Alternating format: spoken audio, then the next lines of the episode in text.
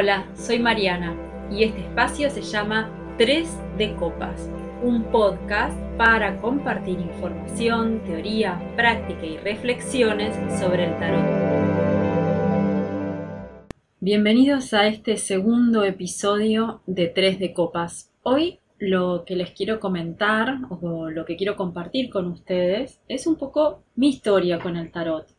Es difícil a veces mirar para atrás y señalar cuándo fue el momento en que uno comenzó a interesarse por un tema, ¿no? Yo los invito a hacer este ejercicio en relación al tarot. ¿Cuándo fue la primera vez que escucharon hablar de tarot? ¿Cuándo fue la primera vez que se contactaron con una carta? Esa primera vivencia suele encerrar mucha información, porque cuando recordamos, viajamos en el tiempo y muchas veces logramos hasta volver a sentir lo mismo que aquella vez. En lo personal, con respecto al tarot, no puedo precisar la fecha exacta, pero sí recuerdo que tendría unos 20 años cuando una amiga me presentó a otra amiga, a una amiga de ella. Esta chica era secretaria en un consultorio eh, odontológico, en el consultorio odontológico del padre de mi amiga. Si mal no recuerdo, su nombre era Vanessa. Un día que llegué a buscar a mi amiga y que no había nadie en el consultorio, Vanessa sacó las cartas españolas y nos dijo que nos podía tirar las cartas. Recuerdo que hacía como una cruz para leer las cartas y el orden que usaba era el de la señal de la cruz eh, religiosa. Lo más interesante de esta tirada, en mi plena adolescencia tardía, era que permitía incluir personajes. ¿Cómo? Bueno, no sé si recuerdan sus veintitantos. En mi caso había varias posibilidades de amor o algo bastante parecido, nada muy concreto, nada muy claro. Parecía el amigo de una amiga, el compañero de estudio, el pibe de siempre, en fin. Entonces Vanessa, con sus cartas en la mano, me miró y puso delante mío las cuatro sotas de la baraja española y los cuatro caballeros o caballos. Y me dijo, estos cuatro, por las sotas, son mujeres. Elegí cuatro mujeres de tu edad o cercanas en tu vida y decime cuál es cuál. Una tenés que ser vos. Y estos cuatro caballeros son cuatro hombres. Ponele el nombre a cada uno. Como se los olvidaba, incluso agarró un lápiz y anotó el nombre de cada una de las personas que yo mencionaba en cada uno de los caballeros. Yo recuerdo que miraba las cartas y de alguna manera era como obvio quién era quién. Les pido que hagan el ejercicio. Si tienen que elegir a cuatro hombres y a cuatro mujeres y tienen las sotas y tienen los caballos, van a ver que cada uno va a tener eh, determinadas características que nosotros podemos asociar con determinadas personas. Es curioso que los reyes, en este caso, para esta tirada, según lo que me explicaba Vanessa, eran figuras de autoridad como podían ser padres, jefes, y las reinas como era una baraja española, brillaban por su ausencia, o sea, no existen. En el tarot, si bien las figuras de los arcanos menores se leen sin género, en lo personal yo suelo usar las reinas y las sotas para hablar o para pensar en mujeres, más bien más jóvenes, eh, las sotas y las reinas para más grandes, y los caballeros y los reyes para los hombres, los caballeros más jóvenes y los reyes más grandes. Más allá de la definición sexual, ¿no? También me acuerdo que que me pidió, como les decía antes, que de esas sotas eligiera una para representarme. La realidad es que lo pienso ahora, con esto también uno lo puede hacer con datos astrológicos de las personas. Por ejemplo, si sabemos la energía o el signo astrológico de alguien, sabremos que de acuerdo a ese signo tendremos un elemento. Por ejemplo, los signos de tierra son Capricornio, Virgo y Tauro. Para el agua, Cáncer, Escorpio y Piscis. Para el fuego, Aries, Leo y Sagitario y para el aire Géminis, Libra y Acuario. Entonces tenemos el elemento, si sabemos el signo tenemos el elemento, y eso nos permite hacer una relación con los palos de esas sotas o caballeros entre los que tenemos que elegir a estas personas. Las copas van a relacionarse con el agua, los bastos con el fuego, las espadas con el aire y los oros con la tierra. Pero bueno, eso lo supe después. En ese momento, una vez que elegí una carta para mí, una sota para mí y otras para el resto de mis coprotagonistas, digamos, Vanessa puso la sota de oros, que es la que yo había elegido para representarme en el medio y boca arriba, y mezcló el resto de las cartas y después me hizo cortar y luego eh, fue repartiendo las cartas como se hiciera la señal de la cruz con el punto medio en esa sota de oros. Entonces lo que hacía era poner una carta boca arriba de la sota de oros, poner otra abajo de esta carta, poner otra a la izquierda y poner otra a la derecha. Hizo esto tres veces, con lo cual quedaron tres cartas por encima, tres cartas a la izquierda, tres cartas a la derecha y tres cartas por debajo. Después dispuso tres cartas más debajo de, de las de abajo, digamos, y luego me dijo, las cartas por encima de vos simbolizan lo que está o nos van a hablar de lo que está en tu cabeza, en tu mente, incluso en tu inconsciente. Las que están a tu izquierda corresponden a tu pasado o el pasado de la situación que consultas las de la derecha son tu presente y las de abajo son la primera línea tu futuro cercano y la segunda tu futuro más lejano. Después de que me explicó esto empezó a leer y empecé a sentir que Vanessa tenía un don, algo que solamente algunos seres especiales como ella tendrían, algo que yo quería tener en ese momento, porque parecía Vanessa saber no solo lo que iba a pasar, sino incluso sabía cosas que estaban en mi mente y que ni siquiera eran tan claras para mí lo que hacía o lo que hizo con esa lectura fue aclararme. Me acuerdo que a la salida de esa sesión improvisada en este consultorio odontológico en Mar del Plata, mi amiga y yo nos fuimos caminando hablando de lo que había salido de la lectura. No nos había gustado mucho lo que había salido, esa es la verdad. Me acuerdo que empezamos como a hablar y a poner en duda, a poner en duda el tarot básicamente porque no nos había gustado lo que nos había dicho. Cuestiones como a vos te parece que esto nos puede sugestionar, está todo escrito, no, el, tarot lo puede descifrar, y si lo puede descifrar y está todo escrito, entonces eso significa que la tirada de tarot en sí misma estaba escrita en mi destino, estaba escrito que la tarotista me dijera esto y que entonces yo hiciera lo otro. Entonces si hago lo contrario estaré yendo en relación a, mi destino o eso también está escrito. Bueno, yo estaba en una etapa muy existencialista, eran los 90, escuchaba Nirvana. Entonces las preguntas sobre el destino, sobre el sentido de la vida, sobre si todo está escrito o si existe el libre albedrío, eran para mí cuestiones a resolver y eran también cuestiones dicotómicas, o sea, o era una cosa o era la otra. Con el paso del tiempo entendí que como casi todo, se dan las dos a la vez. Después de aquella consulta, bueno, y de una mala decisión, eh, no me acuerdo si tomé la, decisión en función de lo que me dijo las cartas o con lo contrario a lo que me decían las cartas. Bueno, y la verdad es que tampoco sé si fue tan mala decisión, ¿no? O sea, como que uno va haciendo un camino en función de decisiones. Después, con lo que pudo hacer, pues eh, si eso fue lo mejor o lo peor, se sabrá con el resultado opuesto, no ahora, ¿no? Pasaron como unos 12 años o 13 hasta que yo volví a conectar con el tarot. En el medio, mi vida se llenó más bien de, de cuestiones más racionales. No es que antes yo no, no, no, estuviera relacionada con cuestiones intelectuales y demás, pero en esa época en particular me concentré en el estudio, en la escritura, trabajaba mucho, estudiaba mucho también. Después tuve una pareja, un hijo y en 2007 me separé. Una amiga que en ese momento me veía mal después de la separación, me recomendó ver a una vidente que trabajaba con el tarot. La realidad es que me dio bastante miedo, pero como estaba muy mal, me animé. Y está bueno reconocer esto del miedo, ¿no? O sea, el miedo que muchos de nosotros sentimos con respecto al tarot, con respecto a ver a alguien que, que lee el futuro, eso es lo que yo pensaba del tarot, recordar ese miedo porque eso nos ayuda a entender a las personas que vienen a consulta o incluso a los talleres y que manifiestan este miedo respecto de la lectura de las cartas. Bueno, la cuestión es que eh, cuando esta mujer a la que fui a ver me abre la puerta de su casa, se llama Patricia, yo llevaba menos de un mes de separada y la verdad es que iba a que me dijera va a volver. Yo seguía enamorada. Ella me abre la puerta, me mira y me dice, vos viniste porque te separaste de tu primera pareja. Muchos años después entendería esto de la primera pareja, pero en ese momento era sí. Para mí en realidad era la única pareja, había sido la única pareja y tenía intenciones de que siguiera haciéndolo.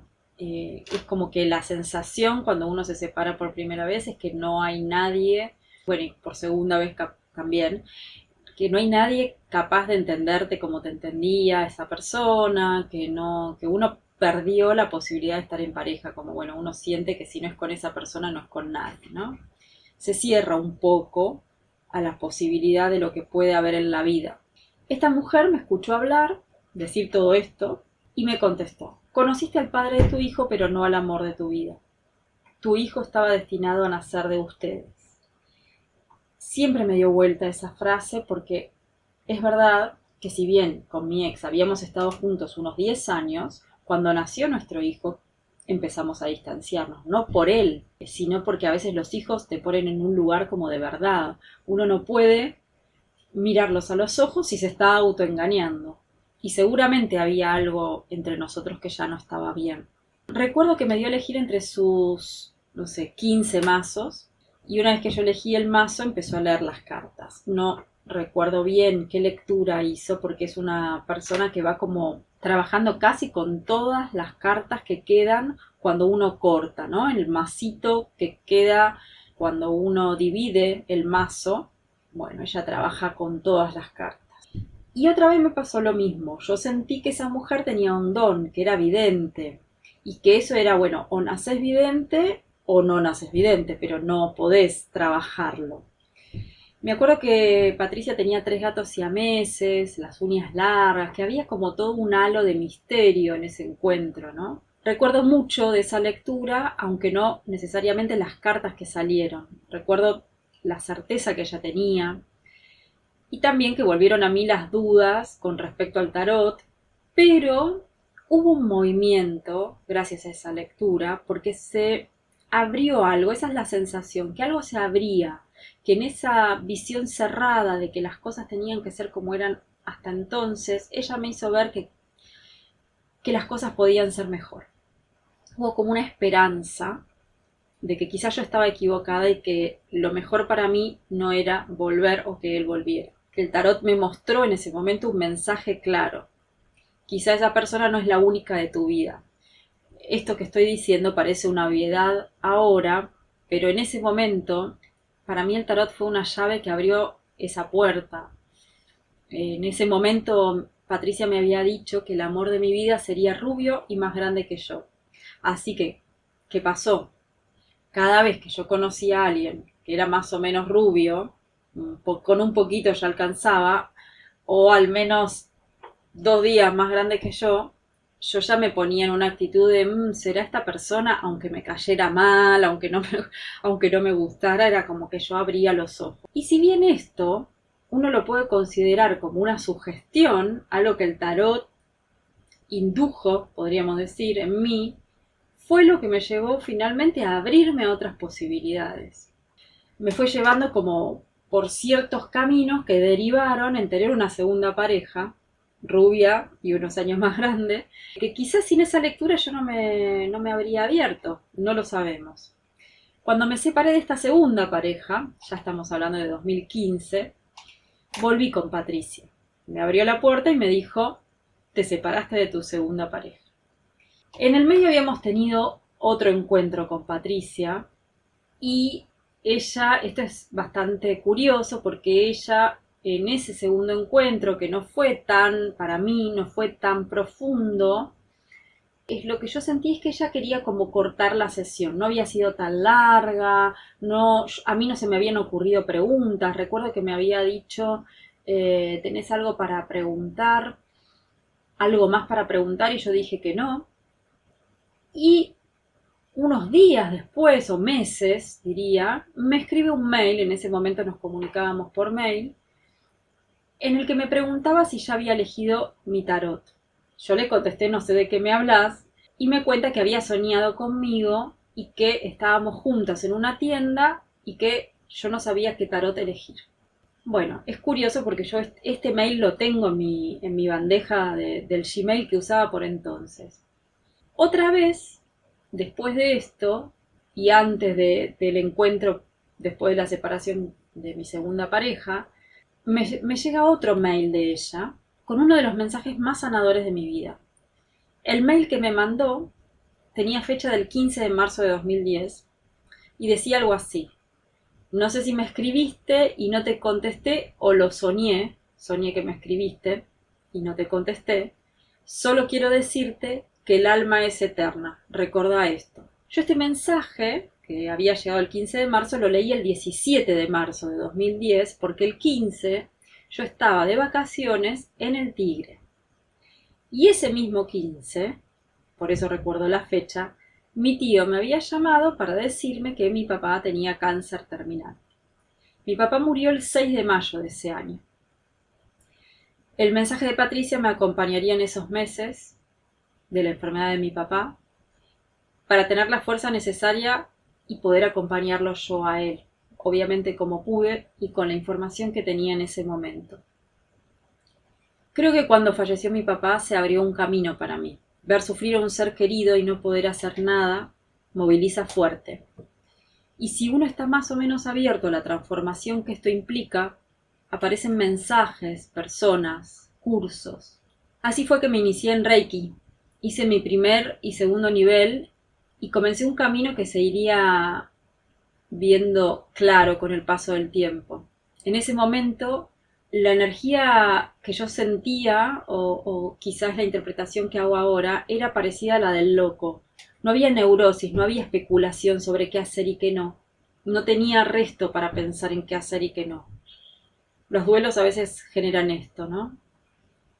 Bien, en la lectura sobre mi segunda gran separación, esto de 2015, a meses además, ahora que recuerdo, de la muerte de mi madre, Patricia me habló me dijo que iba a aparecer un nuevo amor. Usó unas cartas redondas que yo en ese momento desconocía. Usó unas cartas redondas que yo desconozco cuáles eran porque después intenté encontrarlas y no, no las encontré. Pensé por un tiempo que eran las de Madre Paz, pero no eran esas, eran otras.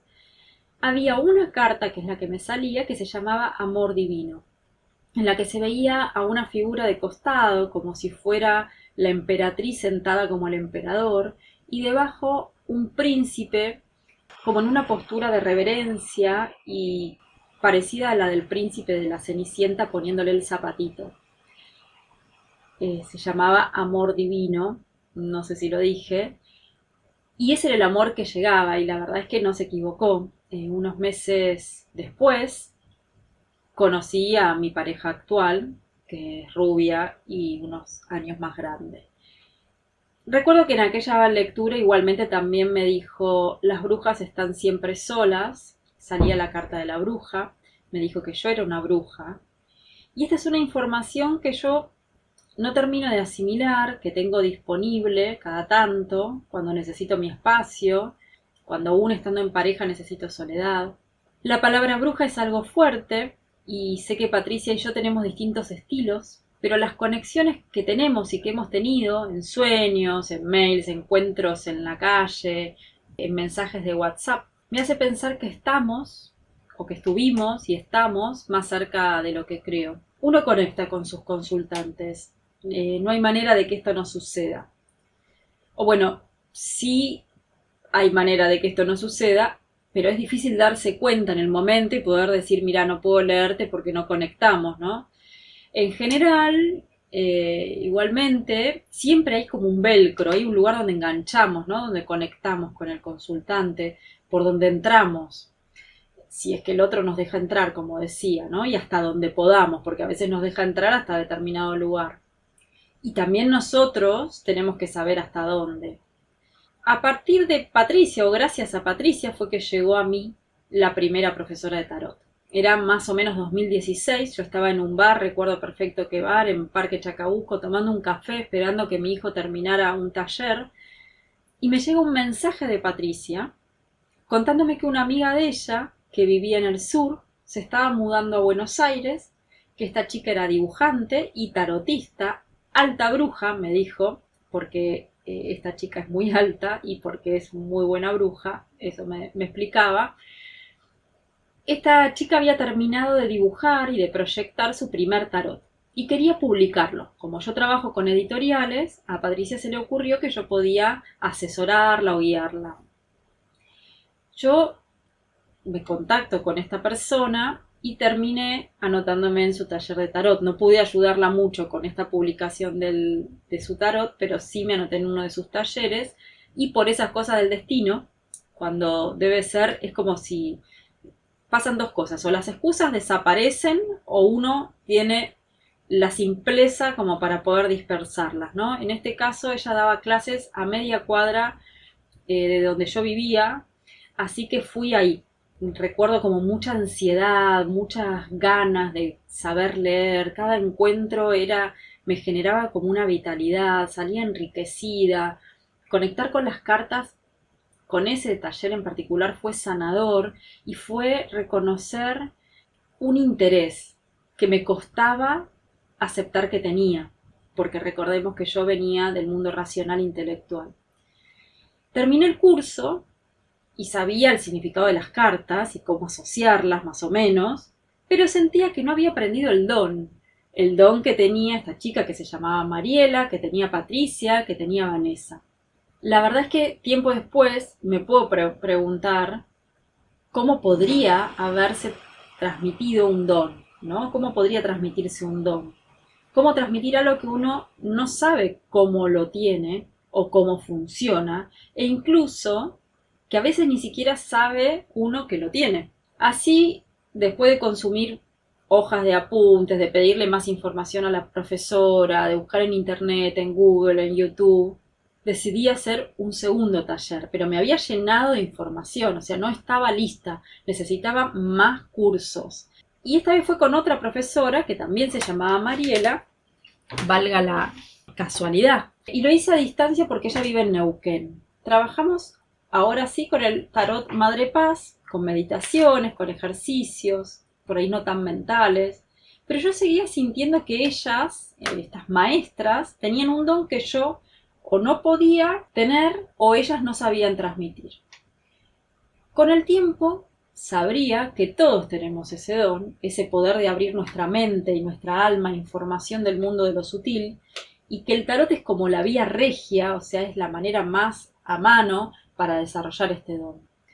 Los invito entonces a seguir trabajando con el tarot, a seguir practicando, a seguir confiando en ustedes. No es y esto es muy importante, esto es algo que les quiero transmitir.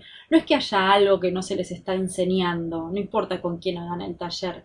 Es que nadie puede aprender a manejar sin subirse a un auto, a su propio auto, digamos, ¿no? En el sentido de que yo puedo enseñarles a manejar contándoles este es el volante, este es el freno y demás, pero hasta y ustedes me pueden ver manejar y decir, ay, qué bien, claro, sí, pero hasta que ustedes no se sientan en el asiento del conductor no van a aprender a manejar. Y el tarot es igual. Con estos dos cursos encima, aún sentía que no podía leerle el tarot a nadie. La sensación era como de irresponsabilidad. Algo así como, ¿cómo voy a leerle el tarot a alguien si yo no sé leer el tarot? Si yo no tengo ese don. Y en realidad es como un círculo que se va cerrando a sí mismo o que se va abriendo. ¿Por qué? Porque en la medida que yo tiro las cartas, es que voy teniendo el don. si no las tiro, no lo, desarrollo. Salvo, bueno, algunas personas que nacen con esto más desarrollado, como era el caso de Patricia, ¿no? Quizás tuvieron un entorno en donde esto fue motivado en lugar de reprimido, ¿no? Cuestiones que aparecen cuando uno es chico y demás, que muchas veces son como acalladas. En ese momento, con estos dos cursos encima, mm, había comprado un tarot, el tarot Rider White, y mm, recuerdo que una amiga me recordó que yo ya leía las cartas, o sea, yo le conté que había hecho dos cursos de tarot y me dijo, pero si vos ya leías las cartas. Y yo dije, esta chica de qué me está hablando. Y me recuerda que hacía unos años, más o menos por el 2012, 2011, 2012, ella había ido a mi casa con una amiga de ella que yo en ese momento no conocía, ahora es amiga mía también, y que yo les había leído las cartas españolas. Por lo que me contó, había hecho exactamente lo mismo que había hecho Vanessa conmigo. Les había hecho elegir las cartas, les había hecho la tirada de la cruz y les había dicho cosas que yo no tenía forma de saber. ¿De dónde había venido esa información? ¿Por qué me había ocurrido allá por 2012? en una reunión con amigas, con gente que no conocía, por qué se me había ocurrido sacar mis cartas con las que jugaba el truco, que tampoco es algo que, que hiciera frecuentemente, y tirar las cartas. ¿Qué les había dicho? ¿Sabía el significado de las cartas? En la memoria de ellas había quedado que sí. Entonces, de a poco me animé a leerle las cartas de tarot a mis amigas. Preguntas simples, a veces incluso en reuniones nos juntábamos, alguien hacía una pregunta o hacíamos como interactivos. Incluso muchas de ellas se animaban a leer las cartas conmigo, a interpretar, ¿no? Iban enriqueciendo lo que yo decía o mi mirada. Y yo también iba descubriendo algo que hoy tengo como una certeza, que es que todos podemos leer el tarot aún sin, teoría, ¿eh? intuitivamente, porque es un lenguaje intuitivo que conecta con el lado derecho del cerebro, obviamente que también con el izquierdo, pero despierta y mueve algo, sana. Y eso, eso es otra cosa que empecé a notar con el tarot, ¿no? Que después de las sesiones, los consultantes o mis amigas soñaban, cambiaban cosas en su vida, se sentían mejor. Luego de aquellos encuentros, algunas amigas de a poco empezaron a recomendarme a otras. Y bueno, y yo ahí tomé la decisión de empezar a cobrar. Por supuesto que empezaron a aparecer dudas y empezaron a aparecer situaciones inesperadas, pero esto será tema de otros encuentros, tanto el tema de cuánto cobrar, cómo cobrar y demás, como estas dudas del inicio. De a poco me fui, me fui haciendo como un grupo, digamos, una clientela, y también fueron llegando personas, de vuelta arrancó con amigas, muy interesadas en aprender el tarot. Yo sé que a esas personas no puedo enseñarles lo que vienen a buscar, no puedo enseñarles ese don que vienen a buscar, pero sí puedo señalarles el camino para desarrollarlo. Y esa es mi misión. Algunas de mis alumnas siguen estudiando, leyendo, practicando, a otras les pasa la vida por encima, o no es el momento, los hijos, el trabajo, pero siempre sabemos que tenemos esto en común y que en la medida que conectemos con este lenguaje, más lo entenderemos y más nos entenderemos, a nosotras mismas y entre nosotras. Esto es lo que quería compartir con ustedes hoy. Hasta aquí el encuentro de Tres de Copas, este segundo episodio, con la intención de propiciar esta conexión con el tarot. Si pueden, si tienen ganas, cuéntenme ustedes cómo fue su primera experiencia, su primer contacto con el tarot. Y busquen en ese momento la sensación de cómo estaban respecto de las cartas entonces y cómo se sienten ahora. Muchas gracias y nos vemos o nos escuchamos el próximo lunes a las 20. Gracias por acompañarme en este espacio 3 de copas un encuentro para conectar con el tarot, compartir nuestras experiencias. Pueden seguirme en Instagram, arroba chacraloto, mandarme un mail a chacraloto.gmail.com o seguirme en YouTube, también chacraloto. Los espero para un nuevo encuentro el próximo lunes a las 20. Muchas gracias.